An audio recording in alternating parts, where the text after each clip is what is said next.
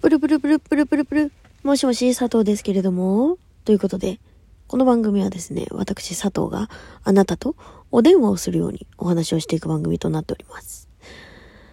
あの、ゴールデンカムイの映画にあたって、まあ、ちょっと思ったことがあったので、ちょっとお話をさせていただきたいなと。ゴールデンカムイ知らない人のためにサクッと説明しておきますと、あの、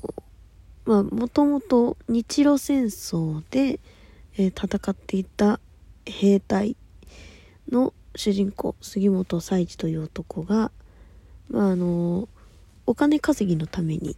えー、まあ、北海道のところに埋まっていると言われている、まあ、隠された、そう、アイヌの、アイヌの人たちが隠したと言われる砂金大量の砂金。だから金塊。をこうまあなんていうの探し当てるという。探し当てたいというところから物語が始まってって。で一人のアイヌの女の子と出会って。で、まあ、そのミステリーを紐解いていくというか。そのまあ話の間にまあ何て言うんだろうな。アイヌの文化を知れたりだとかあとは日露戦争という、まあ、戦争の恐ろしさと傷というかねそう心の傷その兵隊の方々のこうまあ心理描写っつったらちょっと重すぎちゃうけどなんかそういうものも私は垣間作品を通してね垣間見れた気がしていて。で結構やっぱ歴史作品というものに関してはこう知識がないと書けないとか。まあもちろん賛否両論あるものっていうものはすごくあると思っていて。でまあどこかしらからやっぱり批判の声が上がってしまうのはまあね多分絶対承知の上で書いてると思ってるしあの、ゴールデンカムイの作者さんに関しては、前も私、この佐藤の路線でまで言ったかもしれないんだけど、本当にあの、努力をされている方で、その作品に対して、その北海道の土地、そしてアイヌという民族の方々への理解を深めようとして1話から本当に最終巻までの間の、えー、参考資料一覧という一番後ろに参考文献とかそうあのスペシャルサンクスとかそういうあのアイヌの人へてかまあアイヌ民族への理解を深めるために使った参考資料みたいなのを一覧として書いてくれてたんですけどそれがあの感を増すごとにどんどんどんどんどんどんどんどん増えていくわけ。うん。こんなに読んでんのってぐらい。なんか私としてはすごくこうアイヌの文化というものをそもそも知らなかったし、まあ、アイヌに関しては北海道にそういう民族がいた。そしてそういう民族の人たちがまあなんだろうなんて言うんだろう変わった文様をこう、まあ、巻いているというかそうアイヌ刺繍というのが有名なんですけれどもその刺繍をこう、まあ、使って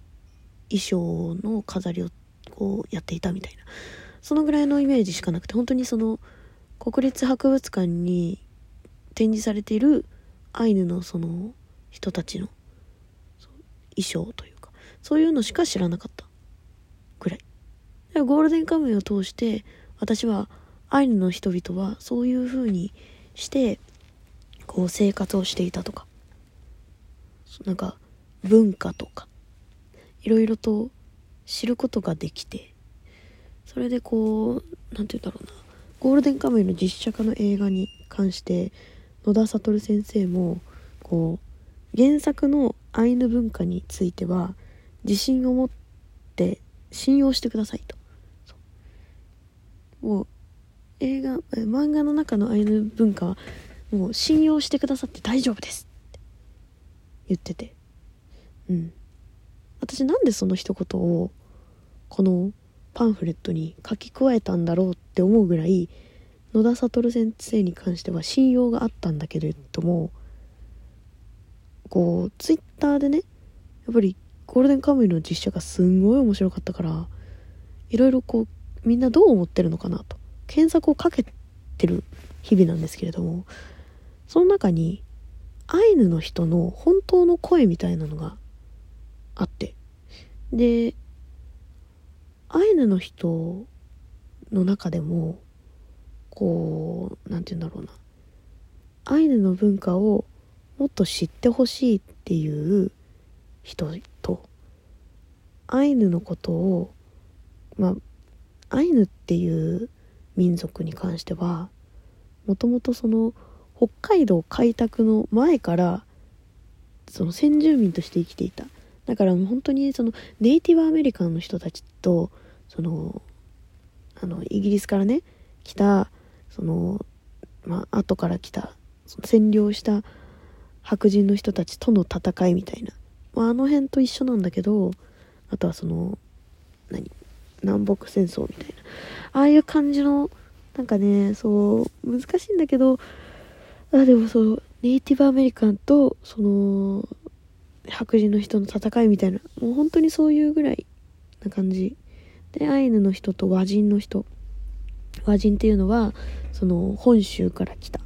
そう北海道を開拓しようとしに来た人たちの、まあ、名前なんだけれども。アイヌと和人の中での確執みたいなものがずっとやっぱりあって。でアイヌの子だアイヌの子だっていう風に小さい頃からずっと虐げられてきてっていう。悲しい過去もあるわけで。でゴールデンカムイに関しては、うん、我々は和人なのでそういうこうアイヌの人の本当の気持ちはわからないしでもそれでもアイヌの文化を知りたくてで素敵だなと思って本当に尊敬を込めて作っている。で野田悟先生も作っていたはずなんだけれどもそうやっぱりその受け入れられない人なんでそんな過去のそのアイヌの苦しかったこと悲しかったこと虐げられていた過去をその綺麗事で済まそうとしてんだっていう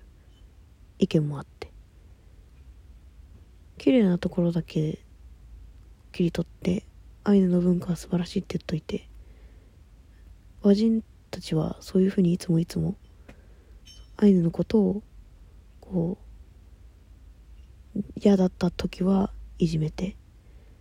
で過去の思い出にしようよそんなの水に流そうよって私たちを虐げていたことはなかったことにするんですか？みたいなね。そうそういうアイヌの人もいるんだなっていうことに今回初めて気がつけて。それはゴールデンカムイというものが作られていって作られていた時から声が上がっていたのかもしれないけれど実写化でさらにこう目に見ることができたというか表に出てきた気がしていて。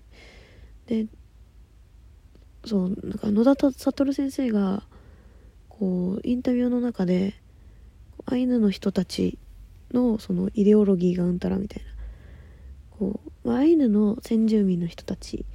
を演ずるにあたってアイヌの人を使ってはいたのでもお一人ぐらいなのかなもしかすると。うん。でその監修にも当たってくださったアイヌの方を使わせていただいてでも他の人たちはアイヌの民族じゃないですけどそのそういうところはそのちゃんとリスペクトを持ってやってますよ。安心してくださいねっていう、まあ、大まかな、まあ、説明がそういう感じだったんだけれどもやっぱりそのそれもアイヌ本当にアイヌで昔から虐げられてきた人にとってはバカにしていると、うん、多分アイヌ和人のアイヌごっこだっていう思われてしまう側面もあるんだなと今回ちょっと。うんまあ難しい問題。本当にそれは難しい問題。私は和人だからこの件に関しては何も口出しができないし何もこう意見を言うっていうことはまあ何て言うんだろうな。したとしてもっていう話ではあるんだけれどもうん。やっぱりアイヌの人の中でも昔からね。そう。アイヌとして誇りを持っているがゆえにこう和人と交流をしたくない。だってじだってずっと虐げてきたじゃん。っていう方々と。でも昔のこともあったけどそういう風にしてるとアイヌの文化が廃れてしまうからといって和人の人と積極的に交流をしてくれる人。やっぱりこういう2パターンの民族の考え方の方があったみたいで対立もずっとしてたみたいで。なんかこう難しいよねその辺は、でもそのぐらいこう何て言うんだろう話題になってるっていう意味ではなってるし私も初めてそういうアイヌの人たちの暗い過去っていうのを知れたきっかけになったのでそういう意味でもなんかゴールデンカムイっていうものはある意味歴史的価値があるのでは。ないかと思っております。うーん難しいよね。歴史を扱うにあたってやっぱりその本当の声っていうものって必ずしもあってそれが明るい声なのか暗い声なのかっていうのはやっぱり人それぞれ違うものであるわけで。難しい。難しいけどでもなんかそういう歴史の側面を知れただけでも私はやっぱり見た甲斐があったしっていう風に思いました。うんよかったらねあのゴールデンカムイが面白かったというだけではなくそういうアイヌの文化もあの知る一つのきっかけになると思いますのでよかったらその辺も気になった方は調べていただけると嬉しいなと思います。ということでまた次回も聞いてね。じゃあね。